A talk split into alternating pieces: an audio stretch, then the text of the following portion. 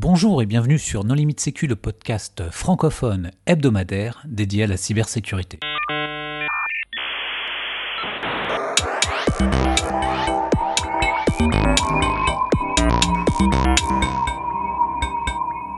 Alors aujourd'hui un épisode sur la standardisation en matière de cryptographie avec euh, deux invités, Jean-Philippe Aumasson. Bonjour Jean-Philippe. Bonjour. Et Emilien Gaspard. Bonjour Emilien. Bonjour. Pour discuter avec eux, les contributeurs No Limit Sécu sont Hervé Schauer, Bonjour. Nicolas Ruff, Bonjour. Marc-Frédéric Gomez Bonjour. et moi-même Johan Uloa. Alors Jean-Philippe, est-ce que tu veux bien te présenter? Alors oui, avec plaisir. Ah bah déjà merci pour l'invitation, c'est un plaisir d'être convié euh, parmi vous. J'écoute souvent euh, le podcast. Euh, donc rapidement sur moi, ça fait je pense peut-être 12 ans que je fais de la crypto au sens cryptographie, pas crypto-monnaie. Euh, j'ai bossé pendant 8 ans dans l'industrie et depuis un an, je dirige à peu, à peu près un an, je dirige ma société qui fait du chiffrement IoT et je suis aussi impliqué dans d'autres euh, euh, société crypto-monnaie et encore dans la sécurisation de la blockchain, si, si vous connaissez. Voilà, rapidement. Et j'ai aussi participé à des projets de standardisation, accessoirement, vu que c'est le sujet de ce soir. Emilien Euh, ben, euh, je suis euh, rédacteur en chef adjoint de MISC et puis euh, je fais pas mal de veille autour de la cryptographie, donc ça m'est arrivé de, de casser deux trois trucs et de m'amuser un petit peu avec euh, notamment du LCD-RBG. Alors Jean-Philippe, euh, quels sont les processus de normalisation en cours en matière de cryptographie actuellement? Alors, je dirais qu'il y en a principalement deux, donc euh, dont on a pu entendre parler euh, récemment. Donc, il y en a un qui est le premier du NIST, donc l'agence de stand- standardisation américaine, et ça concerne principalement, donc ça concerne les algorithmes post-quantiques. Donc, ce qu'on appelle post-quantique, ce seraient des algorithmes à clé publique qui seraient sûrs contre un hypothétique ordinateur quantique. Je pense, comme vous le savez, si un ordinateur quantique vient à exister, il pourra casser RSA, il pourra casser les courbes elliptiques, et en gros toute la crypto clé publique qu'on utilise maintenant. Et donc, euh, pour diverses raisons dont on va probablement discuter, NIST cherche à standardiser des algos à, à clé publique qui seraient post-quantiques ou quantum safe ou quantum resilient. Alors le NIST, qu'est-ce que c'est? Alors, donc, l'agence, le National Institute of Standards Technology américain, et eux, quand quand ils font les standards, c'est eux qu'on fait le standard, qu'on fait AES, qu'on fait SHA-3. Et puis, même si c'est juste le standard fédéral américain, en général, ça devient de facto le standard mondial, donc tout le monde l'utilise. Et ou alors, le standard est copié euh, par d'autres pays. Et je crois que bah, eux, leur, leur but, c'est d'avoir un standard, enfin, plusieurs algos dans un horizon, je sais pas, d'ici peut-être 2020-2022. Et après, ça prend du temps à être déployé, donc euh, c'est un processus qui est comme super long. Et ce, pro- ce processus, il a commencé, euh, que je dise pas de bêtises, je crois fin 2017, il me semble. Parce que c'était comme AES, en fait, c'est une compétition publique où les gens soumettent des choses, donc principalement les académiques européens. Et après, l'agence de standardisation américaine les standardise, et puis c'est déployé dans les produits, et la machine est en marche, quoi. Mais euh, alors du coup, euh, moi il y a- deux questions que je me pose quand même sur cette présentation-là. C'est euh, euh, déjà quel est l'intérêt du post-quantique? Et enfin, c'est deux grandes questions. Et la deuxième, ce serait est-ce qu'aujourd'hui c'est nécessaire de passer par un processus de normalisation pour pouvoir être adopté largement? Sachant que par exemple il y a des grosses boîtes comme Google euh, qui implémentent déjà leurs petites affaires et qui Ouais, ouais. le déploient déjà. Voilà donc euh, l'intérêt- est-ce qu'il y a encore un intérêt aujourd'hui à, à- à effectuer un processus de normalisation? Ouais, alors je pense que ces questions-là, tu peux faire toute l'émission. Euh, juste une petite digression pour parler du deuxième processus de standardisation qui est peut-être plus anecdotique, mais qui vient aussi du NIST. Euh, mais je réponds à tes questions après parce que c'est super intéressant. L'autre processus, c'est ce qui concerne ce qu'ils appellent lightweight crypto. Donc lightweight, c'est en gros crypto pour l'IoT, l'Internet des objets. Et en gros, bah, les machins où il n'y a pas beaucoup de puissance, euh, pas beaucoup de mémoire. Euh, même si aujourd'hui, bah, je pense dans beaucoup de devices euh, embarqués, on a des chips 32 bits ou 64 bits, il y a quand même certains cas où il y a besoin de quelque chose un peu plus léger, comme sur des boards AVR 8 bits. Et donc NIST a aussi un processus qui va commencer, qui va commencer tout bientôt pour avoir son algo. Mais par contre, là, on parle à la fois d'algo crypto symétrique et crypto asymétrique, alors que le projet post-quantum, c'est juste asymétrique, c'est-à-dire clé publique. Donc voilà, juste pour dire que ça existe aussi, même si c'est c'est moins intéressant quand même de mon point de vue. Et Et donc pour rebondir sur ce que tu disais, voilà, est-ce que est-ce que c'est utile le, le processus de NIST? Euh, voilà, je vous m'interrompais là, je vais pas juste faire le, monologue, mais c'est vrai que quand je pense ta question, elle vient aussi du fait que si on regarde l'histoire des standards, il y a les standards officiels et il y a les standards de facto. Si tu penses à notamment courbe elliptique, et c'est ce qui est intéressant dans la courbe elliptique, c'est qu'il y avait les standards NIST et suite à la aux histoires d'Edward Snowden, il y a eu beaucoup de de ouais de doutes quant à la, la sécurité des courbes NIST. Et je pense que ça a aussi boosté l'adoption d'une autre courbe elliptique qui s'appelle euh, Curve 25519, si on veut le dire en français, qui est devenu un standard de facto et qui a ensuite été, enfin, qui a été standardisé sous forme de RFC, mais au, départ qui n'est pas un standard formel. Et dans ce cas-là, ce standard informel est devenu un standard de, facto. Donc, pour répondre à ta question sur la crypto post-quantique, je pense que ce projet, il a une visée, un but officiel, donc qui est de définir des standards formels, qui sont définis dans des documents euh, très formels du NIST. Oui, oui, mais formel, il faut, il faut relativiser là. C'est vrai qu'il y a des normes et des standards, ou euh, standards de, de fait et standards de juré. Ouais. C'est juste qu'une norme, c'est développé dans le cadre d'un processus qui, lui, est formel. Et ça n'est que le processus qui est formel et pas du tout nécessairement le contenu de la norme. Et que dans ce processus de développement d'une norme, on tient compte de, euh, des avis de l'ensemble des acteurs du marché et de l'ensemble des pays, et qu'on le fait avec un processus qui est formel en répondant à tous les commentaires de tout le monde. Ouais, tout à fait, ouais. Dans, dans le cas du NIST, le, le NIST, c'est pas l'ANSI. L'ANSI, c'est l'Organisation américaine de normalisation. Le NIST, c'est la normalisation de l'administration américaine. Et c'est de là que viennent euh, les doutes puisque euh, dans la normalisation de l'administration américaine qui a pris la main sur la normalisation de, tout ce qui touche euh, aux composants électroniques et la crypto, bah, il y a la patte de la NSA derrière. Ah, alors voilà. C'est-à-dire le, le ouais, mais attends, attends, attends, il faut quand même euh, préciser pour nos auditeurs le NIST, ça existe depuis 1903. Donc, c'est pas quelque chose qui a été créé il y a quelques jours. ensuite, ils ont un budget de fonctionnement qui est de 1,3 milliard de dollars. Donc quand on parle d'organisation d'agences ou autres gouvernementales, on se rend bien compte que ça dépasse de très largement beaucoup de nos ministères. Alors si je peux clarifier le rôle de, de la NSA, il ne fonctionne plus. Ouais. Il y a un oh, ouais. oh, non, non, non. C'est juste le mitre qui fonctionnait pas et c'était qu'une partie du DHS. Il répondait plus aux emails. Ouais. Non, mais l'AFNOR en France, on est à quoi? À 20-30 millions d'euros. hein, donc, euh, mmh. c'est effectivement, ça n'a rien à voir. Ensuite, le, un des objectifs qui était fait lors de cette agence euh, et qu'on voit qui a été, ça permet aussi de connaître l'état d'avancement des technologies auprès des autres euh, pays tiers ou chercheurs. Et ça peut donner, après, il y a du, c'est la boîte à fantasmes qu'on va ouvrir. Ça peut donner une, un niveau d'avance de, de certaines technologies par rapport aux agences de renseignement et leur capacité défensive par rapport du vol de données, ce genre de choses. Et là, on va rentrer dans le sujet de la crypto. Alors, parce qu'il y a quand même toujours le fantasme, parce qu'on parle de post-quantique, de quantique. Alors, il paraît que, la, soi-disant, certaines agences gouvernementales étrangères ont des calculateurs quantiques, mais qui officiellement, ils n'existent pas encore. Je sais pas que as vu c'est, pour, c'est pour ça que nos auditeurs sont, euh, peuvent être un peu se dire c'est une émission complètement folle qu'on va faire. Mais non, non, pas du tout. Alors, John, si je peux rebondir sur le, ce commentaire là sur la NSA, euh, donc très j'ai pas parlé de la NSA, j'ai dit des agences gouvernementales étrangères. Ouais, mais je, je crois qu'Hervé avant avait fait référence à, ça. Donc juste pour faire un petit euh, euh, un petit flashback, il y a quelques années, c'était la compétition euh, pour définir le standard de fonction de hachage euh, SHA-3, donc qui faisait suite à SHA-2 et SHA-1. Et c'était organisé par le NIST également, donc je participais très activement. Et donc j'ai beaucoup de discussions avec le NIST, et puis évidemment on leur demande, ouais, la NSA, qu'est-ce qu'ils font là-dedans? Euh, et ce qu'on m'a répondu, et je pense c'est la vraie réponse, parce que NSA, eux, ils soumettent pas d'algorithme dans ce contexte-là. Ils ont, ils ont créé leurs algos aussi dans le cadre de l'IoT, mais c'est autre chose. Donc le rôle de la NSA pour la standardisation de SHA-3 était limité à enfin, donner leur avis et leurs recommandations. Parce qu'ils ont des experts en crypto, ils ont des gens qui sont bons, et il y aurait peut-être eu la possibilité qu'ils trouvent une faiblesse, qu'ils identifient un problème que la communauté académique aurait pas trouvé. Mais en aucun cas, en aucun cas, ils vont modifier les algos qui vont être standardisés.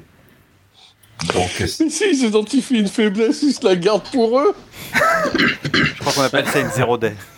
c'est compliqué de parler de, tout de suite du NIST et de la NSA parce qu'on peut difficilement faire l'économie de tout ce qui a été normalisé. Et dans l'histoire de ce qui a été normalisé, ah si on part. Ils, font un super boulot. Si on regarde ce qu'ils ont fait depuis leur création, depuis maintenant pratiquement 110 ans, même un peu plus, 115, c'est extraordinaire ce qu'ils ont fait. Mais il y a quand même un lien qui est l'intelligence économique. Et en anglais, l'intelligence économique, on voit bien que c'est pas la même chose que chez nous, quoi. Ouais, mais là, je pense concernant, pas trop la, concernant la crypto. Hmm. Sur le, le fait. pardon, je t'écoute. Non, je dis qu'il y a encore des gens qui viennent me voir, me voir qui me disent Ouais, mais tu, sais, AES, c'est. Il y a une backdoor, la NSA derrière. Euh, et puis Johan Demen, en fait, il, bosse pour les. AES, c'est ok. si on regarde, si on regarde l'historique, euh, par exemple au niveau du DES, avec euh, ce qui arrivait après au niveau de la cryptanalyse différentielle, si on regarde ce qui arrivait avec, euh, donc pour rappeler un tout petit peu l'histoire, bon, ce serait, on peut partout refaire l'histoire, ce serait une émission à part, mais le DES, il y a eu la patte de la NSA qui a été dessus parce qu'en en fait ils ont renforcé les S-box de DES à l'époque pour résister à la cryptanalyse différentielle qui a été découverte plusieurs années après dans le milieu académique. Et euh, donc euh, après, bon, il y a, y, a, y a, certainement d'autres traces euh, moins, moins importantes, mais après, il y a la grande histoire de Dual ECDRBG, donc c'est un, générateur pseudo-aléatoire qui avait été recommandé par le, le NIST, euh, qui contenait structurellement euh, la possibilité d'y inclure une porte dérobée. C'est-à-dire que le générateur repose sur des constantes et quand on a bien généré ces constantes-là, on est capable de prédire les prochaines sorties du générateur à partir de, de, sorties initiales. Mais bref, tout ça pour dire qu'en fait, dans l'histoire du NIST et de la normalisation en crypto, la NSA a toujours eu une patte assez importante. Une époque, c'était effectivement parce qu'ils avaient beaucoup de mathématiciens et donc du coup, euh, qu'en termes de, de, ce qui était produit, euh, ben forcément, il y avait euh, des mathématiciens de la NSA. Par exemple, les, les courbes qui sont recommandées par le NIST, qui, sont, qui ont été développées par quelqu'un, je crois, qui s'appelle Stanislas, et qui fait partie de la, qui fait partie de la NSA, mais c'est public, je veux dire, il n'y a rien de, de, de, secret là-dessus. Il y, y, a quand même des petits secrets sur les courbes NIST. Il y a, y, a, y a des constantes, et ils nous disent que les constantes elles viennent d'une autre constante. Toi, oui. en H une constante, mais tu sais pas vraiment d'où ça vient. Euh, est-ce que est-ce qu'on peut euh, rappeler ce qu'est une courbe elliptique? Oh là là, par, par où commencer? Donc, euh, une courbe elliptique, c'est c'est en gros une équation, si tu veux, une équation sur laquelle repose un système à clé publique. Donc, soit pour faire des signatures électroniques, soit pour faire du chiffrement ou de la négociation de clés. Et cette équation, elle a des paramètres, des coefficients. Et en fonction des coefficients, la courbe et donc le système sont plus ou moins sûrs, plus ou moins résistants aux différentes techniques d'attaque. Et c'est important de savoir comment ces coefficients ont été générés, d'où ils viennent. Parce peut, ce qui peut se passer, c'est que tu trouves des coefficients qui ont l'air assez aléatoires et qui te garantissent la sécurité contre les attaques qu'on connaît. Mais tu peux t'imaginer que ces coefficients sont quand même pas choisis au hasard et permettent celui qui les a générés, d'attaquer le système quand même. Et c'est le doute qu'il y avait sur les courbes NIST. Et c'est pour ça qu'il y a quand même des gens qui sont un petit peu nerveux par rapport à ça, même si de mon point de vue et du point de vue de beaucoup de personnes qui sont experts dans le domaine, le risque est négligeable, il y a quand même une petite inconnue derrière. Et ces doutes ont été levés ou euh, ils persistent toujours Alors pas du tout. Ils, persistent encore. Et je pense la, la réponse, la réponse à ces doutes, c'est la génération d'autres courbes. Donc, par exemple, la courbe que j'évoquais, qui a été créée par euh, Daniel Bernstein, donc qui est aussi enfin, une, machine à générer les standards, c'est qu'il a généré donc certains, certains paramètres de ces courbes, notamment le nombre premier, d'une façon euh, pas prévisible, mais en expliquant vraiment d'où ça venait.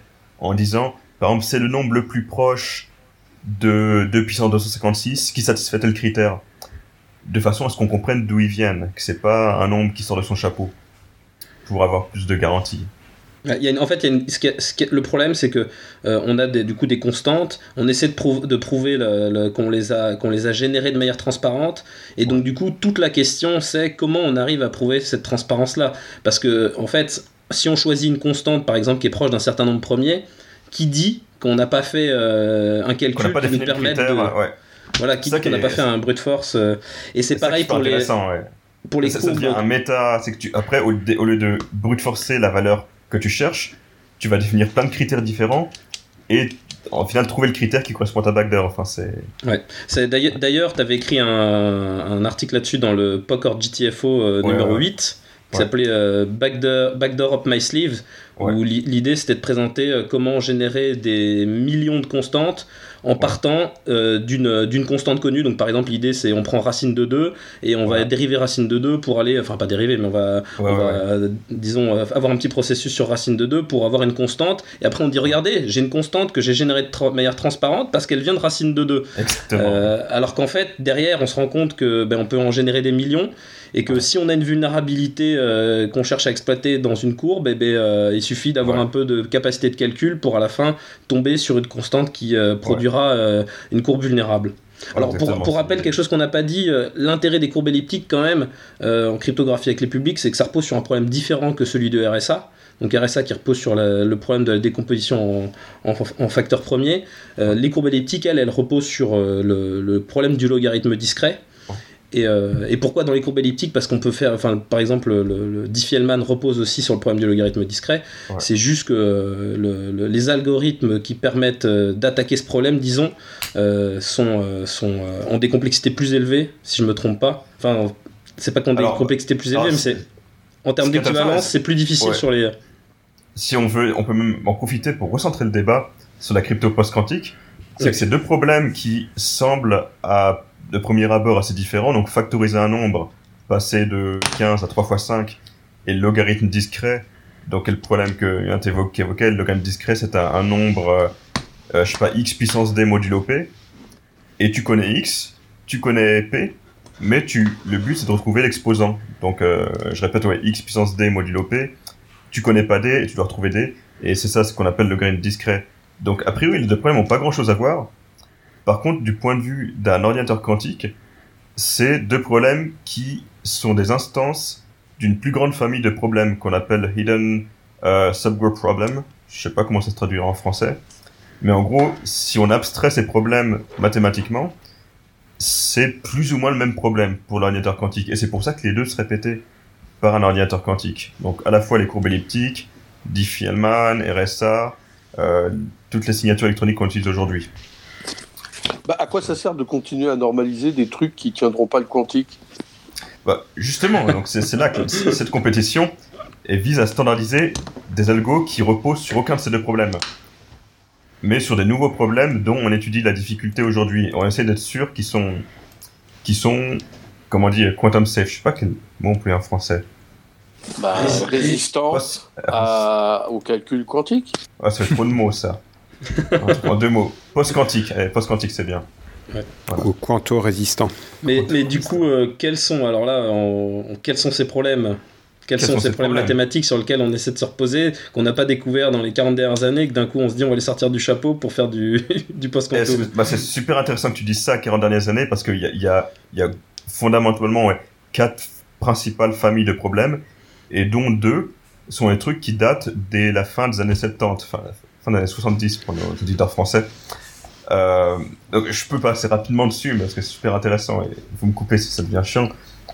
Mais euh, il y a parmi ces quatre familles, il y a la première dans un ordre arbitraire, c'est décoder des codes correcteurs d'erreurs. Donc les codes correcteurs qui sont utilisés euh, dans la transmission de communication pour corriger les erreurs accidentelles, pas les erreurs les erreurs d'un attaquant. Et dans les codes correcteurs d'erreurs, notamment les codes binaires, il y a le problème de reconstruire, de corriger l'erreur si on n'a pas toute l'information, d'un point de vue théorie de la complexité, c'est un problème qui est NP complet. Donc, peut-être pas expliquer tout ce qui est NP complet, mais c'est des problèmes dont on peut vérifier rapidement la solution, mais trouver très difficilement la solution. Donc, pour simplifier, euh, c'est exponentiellement difficile de trouver la solution.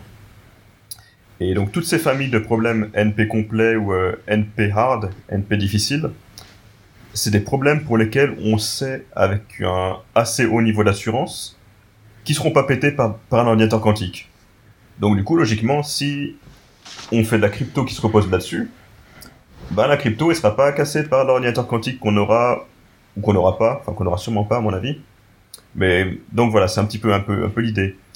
Donc c'est ce premier problème, c'est la correction des, des codes correcteurs d'erreur dans un certain contexte. Et puis l'autre problème, euh, qui est un peu différent, c'est de faire de la crypto. Donc là, c'est un peu un peu bizarre, qui se base sur des fonctions de hachage.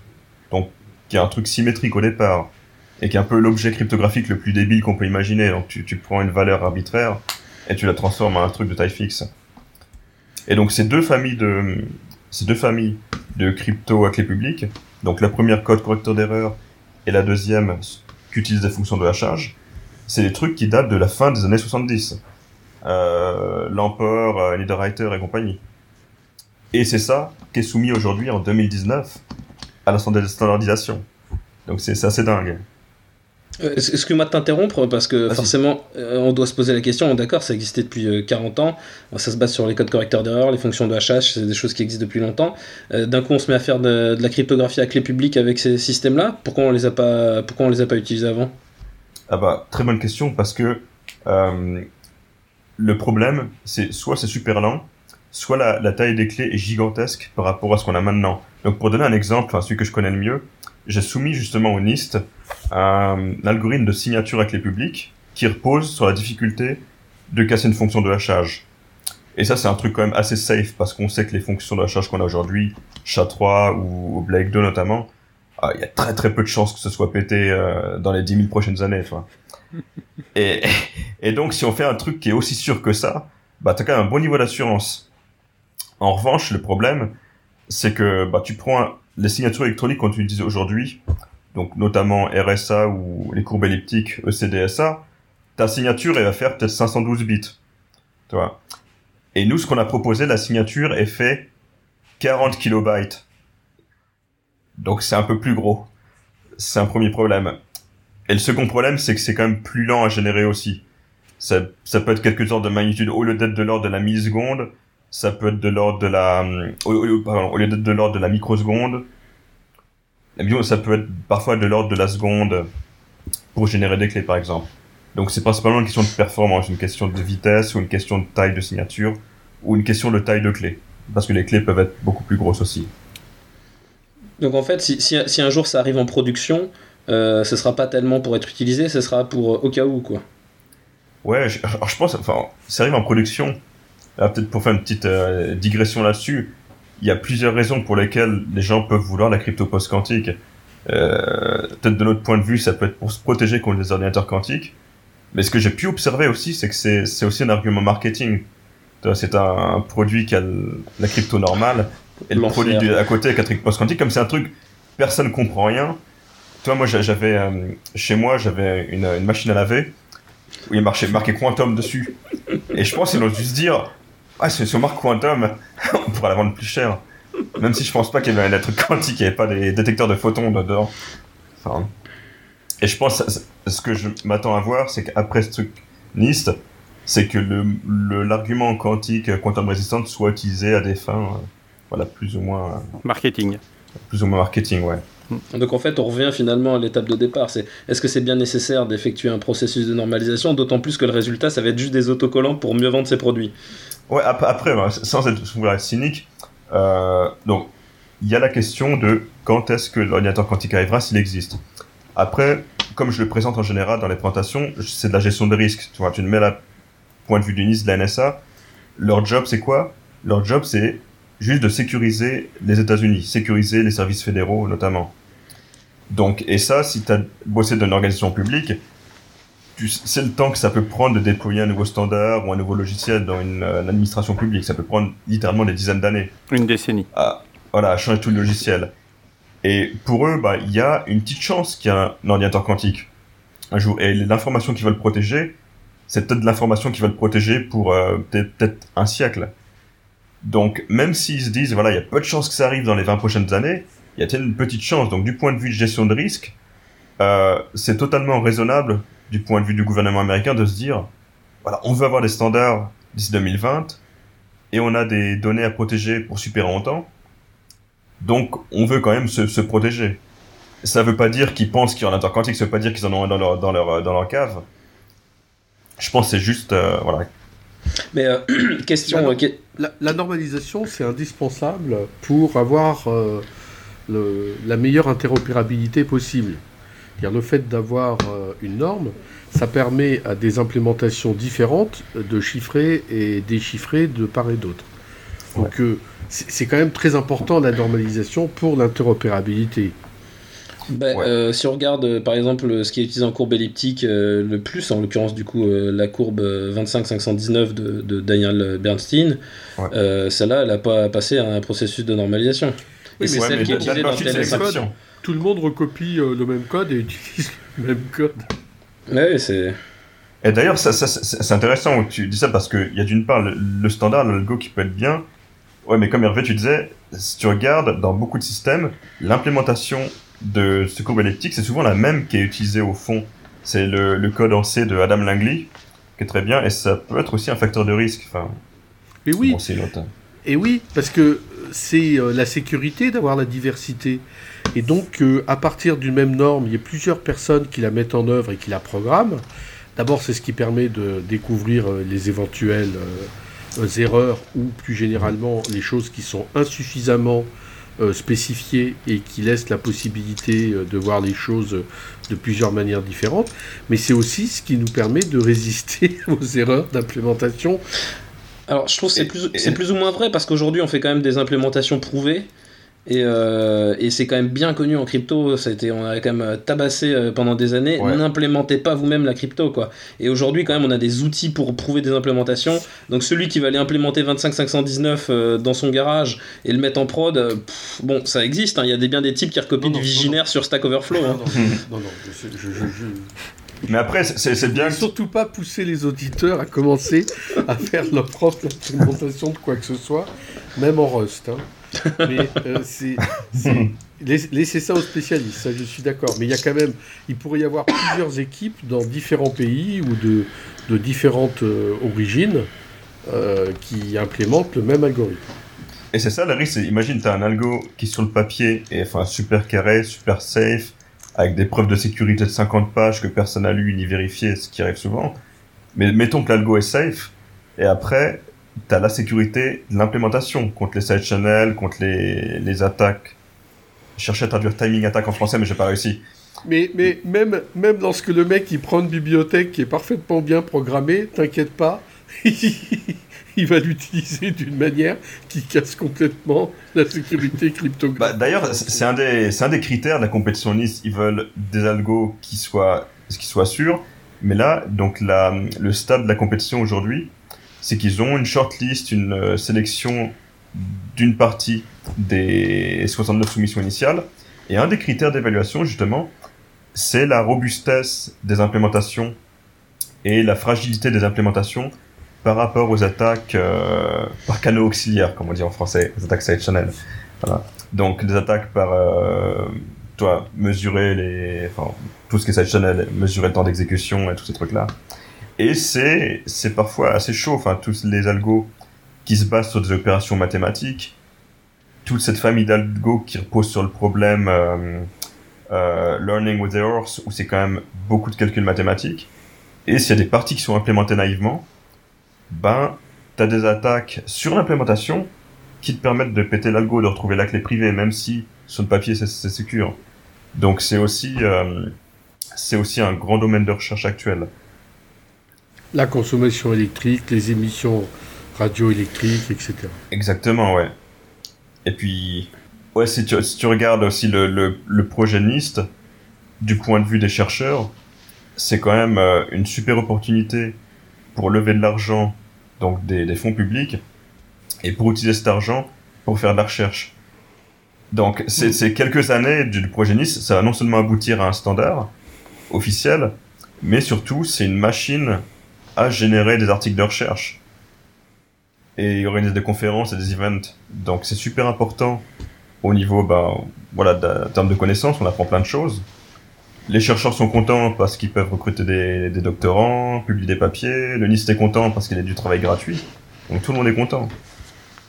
Et puis ça, ça lève aussi les enveloppes budgétaires pour les équipes de recherche. Voilà. Après, est-ce que l'argent est, utilisé aussi bien qu'il devrait? C'est un, autre débat, mais là, c'est des, critères non techniques. Mais quand tu parlais tout à l'heure de l'utilisation des bibliothèques prêtes à l'emploi en cryptographie, on constate bien que les faiblesses sont généralement implémentées non pas par la bibliothèque en tant que telle, mais par euh, le codage qui est autour de la bibliothèque. C'est là d'où provient la faiblesse. Quand on regarde sur les moyens de paiement, par exemple, quand tu fais des audits de code, ouais. euh, tu auras beau mettre les dernières technologies de cryptographie. Euh, si derrière le gars qui code l'application, entre guillemets, il programme avec ses pieds, ça reste un truc complètement open. Ouais, c'est pour ça qu'une une partie des avancées qui ont été faites ces dernières années, c'est de, comment dire, enlever une partie de la responsabilité aux utilisateurs pour la mettre dans la, dans la librairie crypto. Par mm. exemple, au d'avoir une API complexe où tu dois faire trois appels à une fonction, vérifier trois valeurs de retour, faire plein de checks toi-même. Bah, je pense que l'idée, c'est de laisser la crypto au cryptographe et pousser la plus grande partie euh, de ces facteurs de risque, de ces tests dans la librairie crypto pour faire en sorte que le développeur, bah, il n'a pas besoin de comprendre comment ça marche. Enfin, c'est pas c'est pas son job, c'est pas sa responsabilité. Il doit juste vérifier si la fonction elle retourne 0 ou elle retourne 1. Et voilà, et là-dessus accepter ou rejeter. On est tout à fait d'accord. Voilà. Après, ça c'est la théorie. En pratique, c'est pas toujours si simple. Hein. Question, parce qu'on parlait, de, on parlait de diversité dans la cryptographie, mais euh, on nommait quand même pas mal le fait qu'il y a quand même une, énorme monoculture, euh, que ce soit enfin, dans les pays occidentaux. Si on regarde en Russie ou en, ou en Chine, ils produisent, euh, ils produisent leurs standards. sachant qu'on les, que du coup on les voilà, leurs, algorithmes qu'on n'implémente pas et qu'on n'utilise pas nous, euh, en, Occident, disons. Ah bah, si, euh, tu es obligé de les implémenter euh, dans plein de produits si tu veux vendre ton produit dans ces pays-là. Voilà. Il y, a des, y, a, y a des trucs implémentés dans l'iPhone absolument improbables. Oui, mais je veux dire par là, c'est pas c'est utilisé c'est utilisé dans ces pays-là, c'est pas utilisé par exemple en France.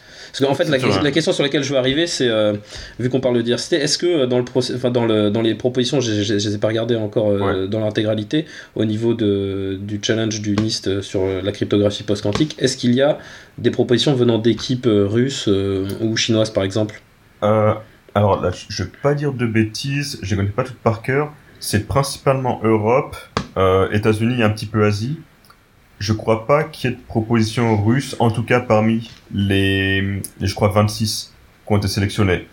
Euh, et, mais ça, ça vient principalement tous d'équipes ou de chercheurs qui sont quand même assez reconnus dans le domaine parce que c'est un domaine, toi, contrairement à la crypto symétrique comme les fonctions de hachage, où là, enfin, c'est assez, scientifiquement, c'est assez simple, tu vois, n'importe qui peut s'y intéresser pendant deux semaines et puis pondre un truc qui sera accepté. Alors que là, la crypto post-quantique, c'est quand même des trucs assez balèzes au niveau maths, tout ce qui est la, euh, ce qu'on appelle la crypto basée sur les réseaux euclidiens. Toi, enfin, même pour moi qui est cryptographe, je suis pas spécialisé là-dedans, je, je comprends pas grand chose. Donc, il n'y a pas trop de soumissions farfelues, il n'y a pas, il y a pas vraiment de soumissions non plus géographiquement qui viennent d'endroits surprenants. Enfin, sans vouloir juger euh, quoi que ce soit. Donc c'est dans la continuité de ce qui a déjà été fait en fait euh, dans les différents, dans les, dans les précédentes. Ouais, puis il y a plein de soumissions, voilà, qui sont le résultat, l'aboutissement de projets qui ont été entamés il y a plusieurs années, euh, qui sont des trucs bien établis. Par exemple, le, schéma qui s'appelle New Hope, qui avait été à un moment dans Chromium, donc euh, la version de développement de, de Chrome. Et donc ça, c'est un, truc qui fait une sorte de diffie-mind, de négociation de clés, mais avec des techniques post-quantiques. Donc ça s'appelle New Hope parce que certains des fondateurs, c'est des gros fans de Star Wars, c'est à la pour l'histoire. Et ça, c'est NIST. Mais c'est vrai que tu, parles de ça parce qu'il y a, il y a quelques, euh, enfin, il y a pas très longtemps, euh, à partir du moment où on enregistre cet épisode, il y a eu un résultat sur euh, Ghost. Ghost, qui est le standard, enfin, là, une famille de standards de cryptographie russe. Donc, d'ailleurs, qui est super intéressant aussi historiquement. C'était fait dans la fin des années 70. Et les, les Russes, enfin les Soviets à l'époque, ils avaient fait une taille de clé qui était 256 bits, qui est encore suffisamment grande aujourd'hui. Enfin, ils étaient super parano. Et il y a, pas très très longtemps, il y a des chercheurs, euh, donc Léo Perrin, il est au Luxembourg, je sais plus si c'est français ou luxembourgeois, et il a trouvé que dans cet algo de chiffrement symétrique russe, il y avait des structures, des patterns inattendus. Donc en gros, des relations mathématiques entre des composants de cet algo qu'on s'attendait vraiment pas à voir. Et du coup, les gens se sont dit, oh là là, mais est-ce qu'il y a une backdoor Est-ce que les Russes cachent quelque chose? Donc, manifestement, ça peut pas être utilisé comme une backdoor, mais quand même, c'est étonnant qu'en 2019, on découvre enfin un truc que les Russes avaient nié. Ils avaient eux-mêmes dit non, il n'y a, pas a pas ce genre de choses dedans. Et maintenant, on le découvre. Euh, on n'est pas au bout de nos peines hein, sur les choses qu'on ne sait pas encore en crypto qui ont été implémentées euh, de manière euh, plus ou moins discrète. Ouais, mais c'est que là, je pense la, toute la cryptographie post-quantique, il y a de nouvelles familles d'algo. Donc il y a celles que je disais qui sont qui datent d'il y a super longtemps où on est quand même assez confiant. il y a des nouvelles techniques qui sont qui sont développées notamment une, euh, quelque chose qui s'appelle les isogénies, isogénies sur les courbes elliptiques. Donc là, c'est super mathématique, euh, j'y comprends pas grand-chose, donc je vais pas détailler, on va tuer tous nos auditeurs. Mais c'est quelque chose qui est comment dire, assez prometteur en termes de performance, de simplicité, mais qui est peut-être un peu sous-étudié par rapport à d'autres domaines. Donc c'est ça, qui, est, cool de la crypto post-quantique. C'est pas juste un domaine, c'est pas juste une famille d'algo, c'est tu as des techniques totalement différentes. Et les problématiques, c'est autant faire des preuves de sécurité théoriques que des implémentations qui vont être sûres, mais à la fois qui vont être rapides. Donc tu as toute la partie aussi optimisation. Donc c'est ça qui fait que tu as plein plein de gens différents qui participent, euh, qui participent à ce projet, autant des ingénieurs, des gens qui font le software, le hardware.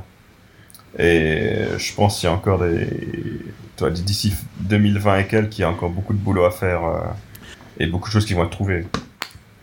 Alors, on a beaucoup parlé de, post-quantique, mais alors, euh, quid de, de, la crypto qui est dédiée justement aux objets connectés? Comment on va résoudre la problématique de faire de la crypto de manière sûre, avec quasiment pas de ressources? Alors, il y a une organisation qui a essayé de résoudre ce problème, et cette organisation s'appelle euh, la NSA, euh, National Security Agency.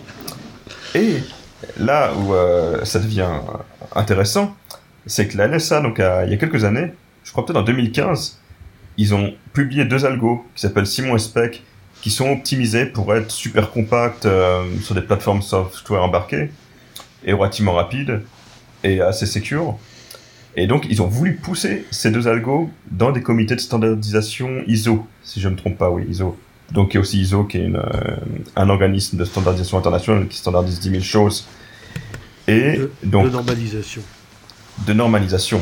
Donc, et le problème qu'il y a eu, c'est que bah, dans, ces comités, il y a des gens qui se sont dit oh là là, bah, même si on n'a pas de preuve que ces algorithmes sont, ont une backdoor ou ont d'autres problèmes, rien que le fait que ce soit créé par la NSA, ça rendait beaucoup de gens nerveux.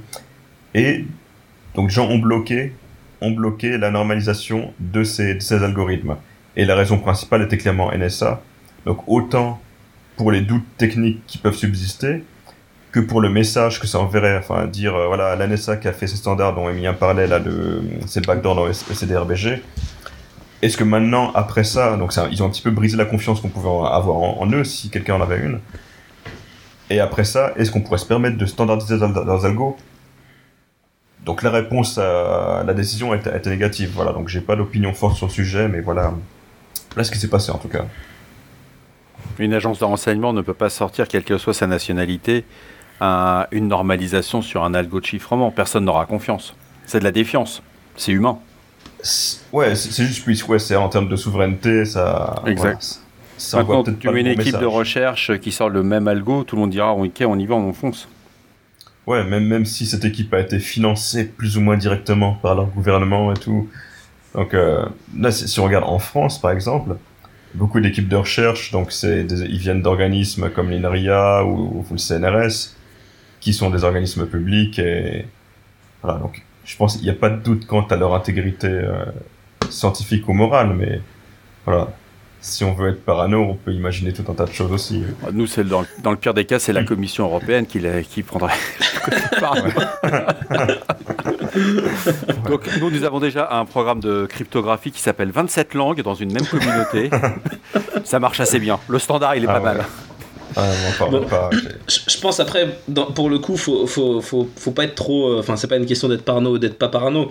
Je veux dire, euh, juste si on reste factuel et qu'on regarde euh, ce qui a été produit et là où il y a eu des problèmes, ce qui a précédé justement Simon et Spec, comme je, le, je, le, rappelle et je l'assomme parce que c'est vraiment un exemple qui est très important. Hein, Dieu le CDRBG, le NIST a fait son mea culpa après et c'est avéré. C'est pas un espèce de fantasme de gens qui diraient il y a eu une backdoor dans celui-là.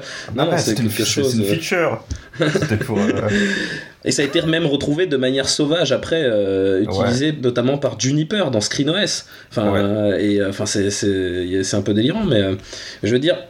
Et après d'ailleurs, enfin après tout ça, il y a eu quand même une vague dans, dans, le milieu de la normalisation qui ont essayé de pousser les gens qui appartenaient à l'ESA hors des hors des processus, hein, au niveau de l'IETF, au niveau de, de, enfin voilà. Hein.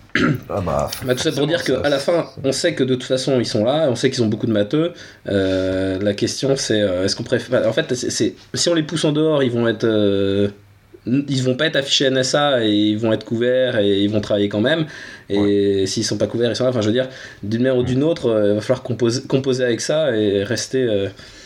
rester Après, ceci étant dit, je pense que toi, autant il y a peut-être 30 ans, la NSA avait, à mon avis, fait une grosse avance euh, sur la communauté publique parce qu'il y avait pas beaucoup de recherche publique en crypto. Enfin, ça a vraiment commencé sérieusement dans les années 90. Donc, à ce moment-là, les agences gouvernementales, euh, NSA avaient euh, peut-être vraiment une avance technique. Mais aujourd'hui, je, pense en tout cas dans la plupart des domaines qu'ils n'ont pas beaucoup d'avance, si ce n'est aucune avance, enfin, notamment je pense en, en cryptographie symétrique donc, ce qui est notamment fonction de hachage, block cipher. Toi, tu regardes les designs de Simon Spec, c'est rien vraiment de transcendant, pas de nouveaux concepts, pas de nouvelles techniques révolutionnaires. Ils sont, c'est super bête comme algo et c'est, juste suffisamment simple. Peut-être dans le domaine de la crypto post-quantique, franchement, NSA, ils, ils ont du budget, ils ont des gens super smart. Donc, je pense que là, ils, ils connaissent pas mal de choses. Mais, enfin, de mon point de vue, je je suis peut-être naïf, mais je pense pas qu'ils aient une énorme avance par rapport à la communauté académique euh, publique. je pense, je pense pour le coup, ils n'ont pas trop d'intérêt d'avoir de l'avance là-dessus parce que euh, si tu veux effectivement, euh, je sais pas moi, compromettre les données de quelqu'un, vaut mieux acheter un 0D sur Android et, et un exploit weaponisé et que, que d'aller casser, que d'aller casser, que d'aller casser de la crypto où il y a des dizaines de chercheurs qui sont passés derrière. et, Ouais, trouver des failles dans OpenSSL, par exemple. Il y a beaucoup plus simple, c'est ils financent le travail des chercheurs pour être au courant de leur avancée et ils gardent comme ça la connaissance. Mais c'est pas, pas gênant parce que ça fait avancer toute la communauté, ça fait partie du jeu. Je sais pas si vous aviez vu, il y avait, je crois dans les révélations de Snowden, il me semble, un papier qui avait leaké, enfin un mémo interne de la NSA, où en gros le mec disait euh, Ouais, je suis allé à une conférence de crypto académique, Eurocrypt, je sais plus quelle année, et en gros le gars il disait voilà, tout, tout ce qu'ils font, c'est euh, en gros de la, masturbation intellectuelle, c'est totalement aucun risque pour nous, on n'a pas à s'en soucier. C'était pas dans les ligues de Snowden, c'était euh, le journal interne de la NSA qui a été déclassifié. Après ah, t'as raison, ouais. ouais. Et donc euh, il y a eu une demande de Freedom of Information. Et c'est un, exemplaire des années 90 où il dit effectivement les académiques se pignolent, vous inquiétez pas les gars. Quoi. ouais, c'était assez drôle. Il semble quand même la problématique, une problématique majeure sur la problématique de confiance, est-ce qu'il n'y aurait pas moyen de développer euh, des moyens cryptographiques qui permettent de s'assurer justement qu'il euh, n'y ait pas de backdoor, euh, que ça soit spécifié de cette façon? Si, bah. je peux, si je peux me permettre, il y, a des exemples hein, pour les courbes elliptiques, hein. mais c'est juste qu'à un moment, forcément, la transparence, euh, des fois, est, euh, comment dire, antagoniste avec, euh, avec par exemple, les performances. Il y, a une, y a une courbe qui a été présentée qui s'appelait One Million Dollar Curve, ah dont l'idée c'était de générer les paramètres à partir d'une cinquantaine de loteries au niveau international. Donc, effectivement, les paramètres étaient générés de manière absolument transparente, ah, parce que, bon, compromettre le, le, le résultat de 50 loteries, c'est compliqué, mais d'un autre côté, au niveau des performances, euh, on, a, on obtient quelque chose euh, qui n'est euh, qui n'est pas forcément intéressant pour des industriels. Donc la transparence, effectivement, c'est important, mais ça reste moins important que la performance. Et le compromis entre les deux, ben, forcément, il n'est pas toujours du côté de la transparence. Il y avait un truc encore plus tordu que ce que tu cites, donc ça vient d'une équipe enfin française, d'une société, je sais pas si j'ai le droit de la citer, Et, mais une équipe de rechercheurs donc à, Lausanne, à l'EPFL, qui ont fait un truc encore plus tordu. Je crois que ça se basait sur des, des tweets que t'envoyais à leur compte, d'une part, et ils avaient une caméra sur le parking de l'EPFL, et ils calculaient des haches à partir des images, euh, des photos prises par la caméra. Donc je pense qu'il faut que, faut que tu puisses démontrer d'où ça vient, et il faut, que ça faut que ça soit vérifiable, parce que si tu fais un truc qui est soi-disant, enfin, voilà, au-delà de, tout doute, mais il faut permettre aux gens de pouvoir vérifier. Et il y a un peu un problème un petit peu, un petit peu analogue à ça. Si je peux faire une petite digression dans le domaine, euh, dans le domaine de la blockchain, on n'a pas encore cité le mot, donc c'est l'occasion. il, y a, des cas où on veut de la verified randomness, donc de l'aléa qui est vérifiable, où on veut pouvoir vérifier que cet aléa a été généré de façon sûre. Et dans ce cas-là, il y a des systèmes de génération d'aléas distribués où en gros aucun des participants peut manipuler le résultat final et celui qui va recevoir le résultat de la génération aléatoire, il sera sûr que aucun des participants du système a eu une influence significative sur le résultat de la génération aléatoire. Donc c'est peut-être le genre de choses qu'on pourrait, imaginer utiliser pour générer des coefficients. cela dit, pour la crypto post-quantique, euh, enfin en tout cas dans, dans le cas d'un bon nombre de ces algos qui ont été soumis, il n'y a pas, il a pas cette question des coefficients d'origine douteuse avec des formes particulières. Et je pense maintenant les gens sont particulièrement attentifs à, à ça. Et peut-être que dans la, peut-être que dans l'appel à soumission ils en parlaient, je suis pas sûr. Mais aujourd'hui, quand, en tout cas, quand on lit des articles de recherche qui soumettent des nouveaux algos, les gens qui font ces algos, la plupart du temps, ils expliquent, ils justifient mm. le choix de leurs composants. Voilà. C'est indispensable. Ouais, ouais. Sinon, tu passes bah, pas à la communauté. Ouais, sinon ça, voilà. Ça, tu peux pas arriver en disant j'ai l'algorithme de qui tue et euh, il va tout casser, il va être indéchiffrable pendant 20 000 ans et euh, je vous montre rien. Les, les, tout, euh, ça a été prouvé depuis maintenant une trentaine d'années. Tous ceux qui ont sorti des algorithmes sans documentation, sans test, sans quoi que ce soit, ils ont tous échoué. Hein. Il y a des boîtes commerciales qui sont montées là-dessus. Ouais, puis rien que d'un point de vue scientifique, on fait des choix et on fait pas des choix par hasard. Et si on, doit faire un choix littéralement par hasard, c'est-à-dire généralement aléatoirement, bah, on doit, si on veut que, soit, que ça ait l'air aléatoire, bah, on dit on a utilisé tel générateur pseudo-aléatoire, avec tel seed et qui a été choisi de telle façon. Donc on peut toujours justifier les choses. Euh, on doit toujours pouvoir justifier les choses. Et je sais que nous, dans le cas de notre, euh, soumission euh, euh, je crois qu'il y a, je sais plus s'il y avait des constantes ou pas. Mais en tout cas, dans un autre algo que j'avais créé qui, qui s'appelle SIPHash, les constantes de départ, c'était euh, un texte ASCII, je sais même plus ce que c'était. Mais voilà, c'était un, truc qui voulait dire quelque chose. Et les critères, on les avait définis à l'avance. Faut pas que ça ait à l'allure, faut pas que ce soit symétrique, etc. Mais voilà, maintenant, il faut vraiment être débile pour faire un truc avec des, constantes qui viennent de nulle part. C'est... Mm. Je crois que du coup, j'ai pas répondu à ta, question euh, sur la, la, standardisation de la crypto IoT. on a dérivé, dérivé, et puis... Bah, on n'a pas dit ce qui se faisait à l'heure actuelle, parce que tu as, juste cité, euh, as juste cité Simon et Spec, mais tu pas cité. Euh, bah, juste peut-être pour donner mon, point de vue là-dessus, enfin, la, crypto, euh, la crypto pour Internet des, objets. Bah, qu'est-ce que c'est les objets Internet? Dans la plupart des cas, c'est des trucs où, as, où tu peux calculer AES, donc quel standard crypto que tout le monde utilise, ou alors des fois tu as des accélérateurs hardware. Et de mon expérience, il y a très très peu de cas où AES est trop gros. Et ouais, enfin, j'ai plusieurs anecdotes sur le sujet, mais déjà un, truc très concret dans la, société que j'ai fondée, on fait de la crypto justement pour l'internet des objets, pour les pour les devices qui peuvent être très petits, des capteurs ou des machins avec des chips 8 bits.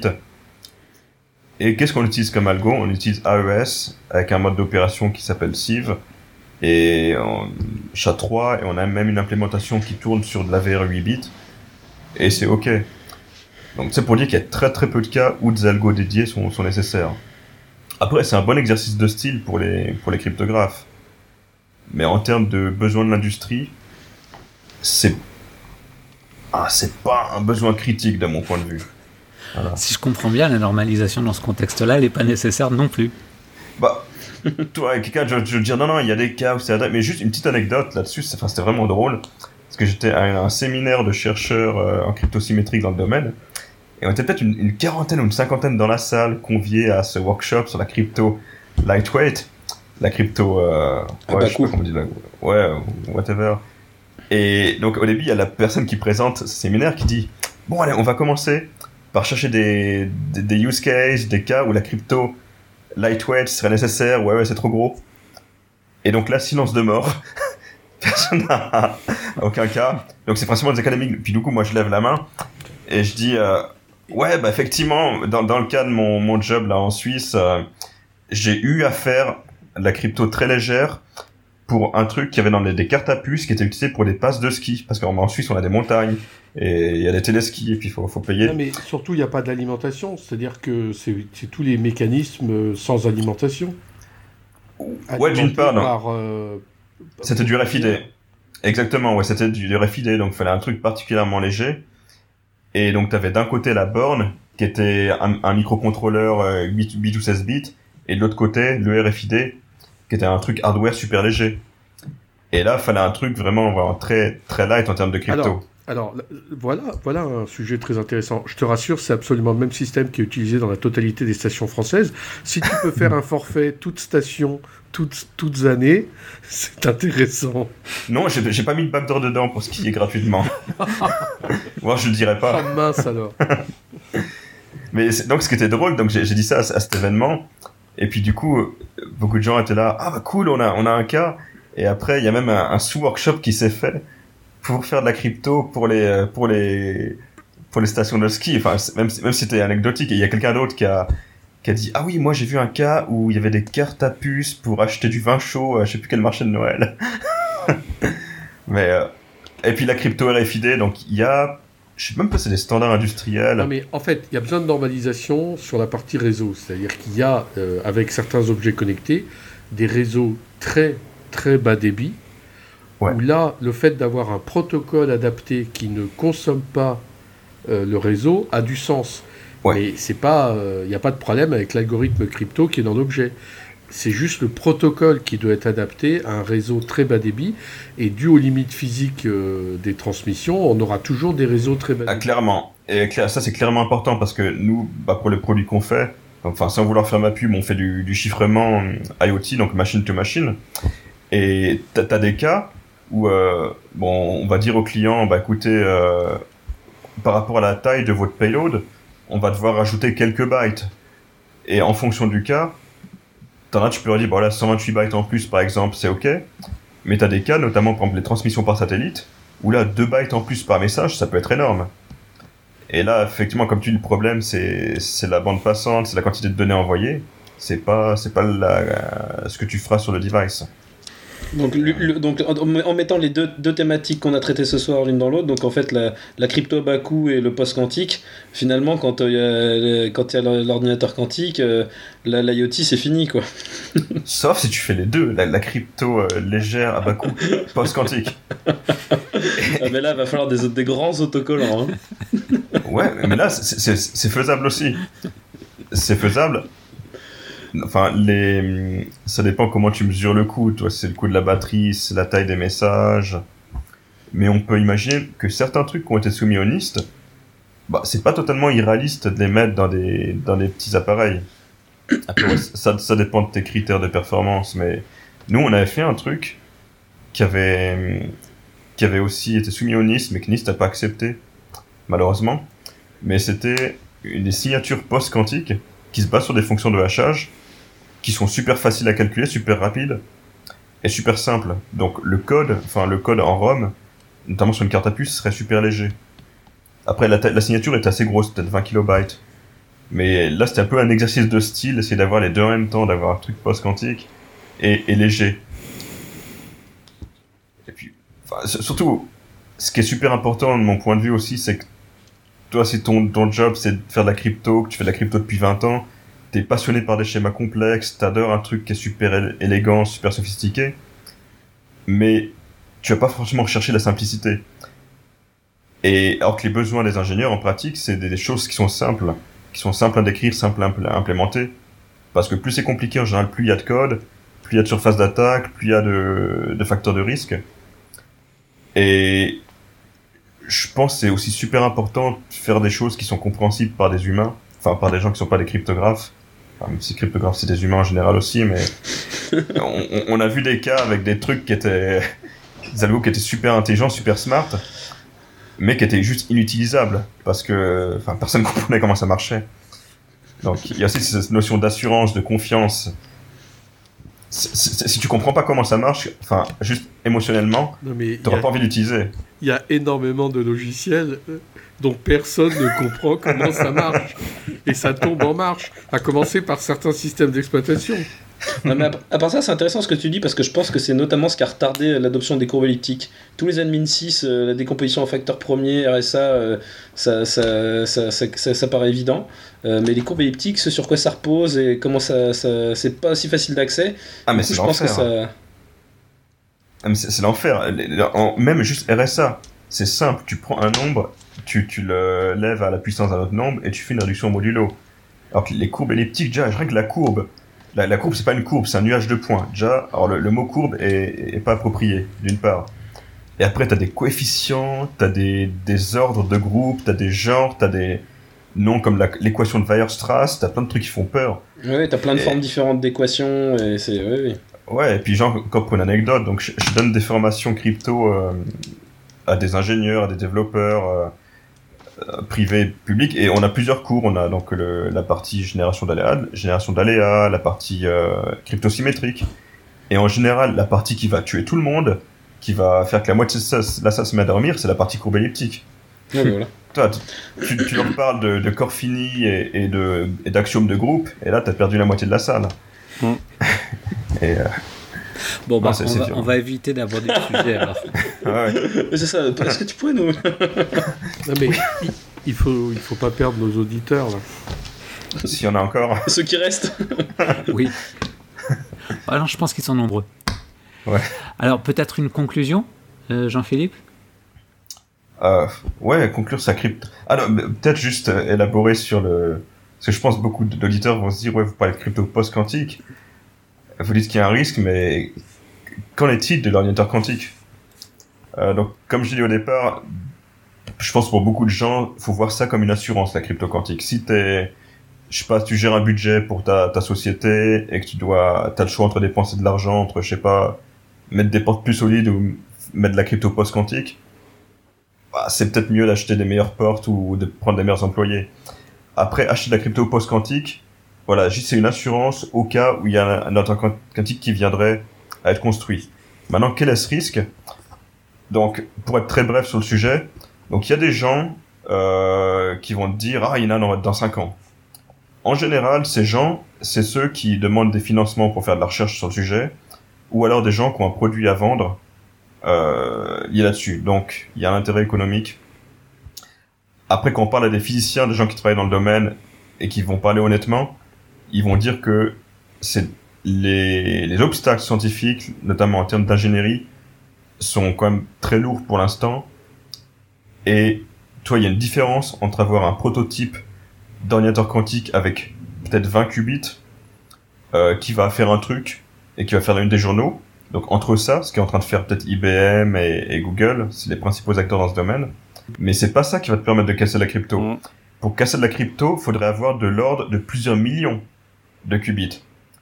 Et, on en est extrêmement loin. Et pour alimenter ce genre de... Les simulations qui sont faites, pour euh, alimenter ce genre d'ordinateur, il faudra au minimum l'équivalent d'un réacteur nucléaire. Et euh, les États qui se sont lancés dans cette course, euh, on retrouve les puissances, les grandes puissances, États-Unis, Chine. et la, meilleure temps qu'ils se mettent, quand on l'arrête tout de l'autre côté, comme tu disais, ventilateur et poudre de parlimpinpin, on est entre 25 et 50 ans.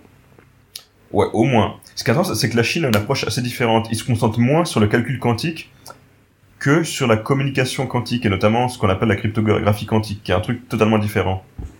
Mais enfin, ouais, bon, conclusion là-dessus. L'ordinateur quantique, si je devais parier dessus, ce serait pas avant euh, un siècle. Voilà, si jamais ça arrive. Bah, après, On va plus beaucoup dedans. Ouais. Après, voilà, c'est aussi des questions de. On fera nos, nos limites sécu à partir de Saturne. Voilà. et puis, euh, ouais, pour conclure, peut-être pour que nos auditeurs aient aussi une perspective là-dessus, et si, euh, si ça les a pas trop ennuyés et qu'ils cherchent plus d'informations, Donc ce dont on a parlé, ce concours NIST, euh, ces algos post-quantiques, ce qui est cool, c'est que tout est public. Donc on va sur le site du NIST, le site où on cherchait post-quantum, et tous les algorithmes sont publics, toutes les spécifications, tout le code source. Donc si vous les essayez chez vous, euh, trouver des bugs dedans, bah, toute l'information est là, et si vous voulez contribuer, les NIST euh, acceptent toutes les contributions sur la mailing list. Donc voilà, faites-vous plaisir. Jean-Philippe, Emilien, un grand merci d'avoir accepté notre invitation. Chers auditeurs, nous espérons que vous avez apprécié cet épisode et nous vous donnons rendez-vous la semaine prochaine pour un nouveau podcast. À bientôt. Au revoir. Au revoir. Merci.